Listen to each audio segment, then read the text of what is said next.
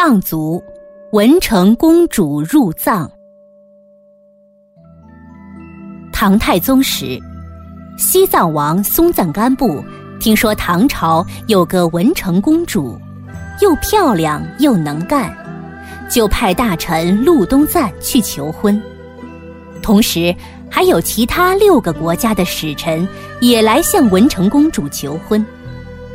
唐太宗一时拿不定主意，选谁当驸马，就打算让求婚的使臣们比一比智慧，谁最聪明、最有智慧，就把公主嫁给谁。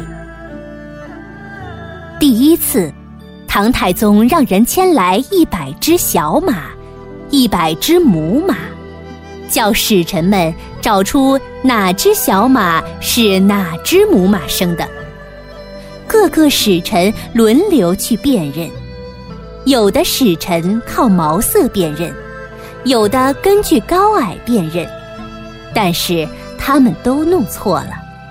最后轮到西藏的使臣禄东赞了，他特别了解马，他让人给母马喂好吃的草料，让它们吃饱，吃饱了的母马都叫起来。喊自己的小马去吃奶，于是，一百只小马纷纷来到自己的母亲身边。他非常轻松的就解答了这个难题。唐太宗又出了第二道难题，他让使臣们用一根细线穿过一块玉石中间的小洞，那个洞又小又弯曲。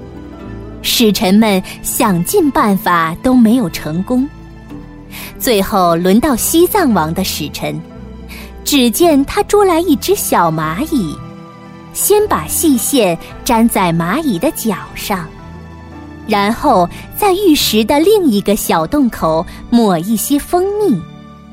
蚂蚁闻到蜂蜜的甜味，就扭动着腰肢，努力地向前爬着。这样，丝线就穿过玉石的小洞了。唐太宗特别惊讶，也很赞赏藏族使臣的聪明才智。唐太宗最后又出了一道难题：谁能在五百个穿一样衣服的女孩中找出公主？这七个使臣都从没有见过公主。怎么可能找出谁是公主呢？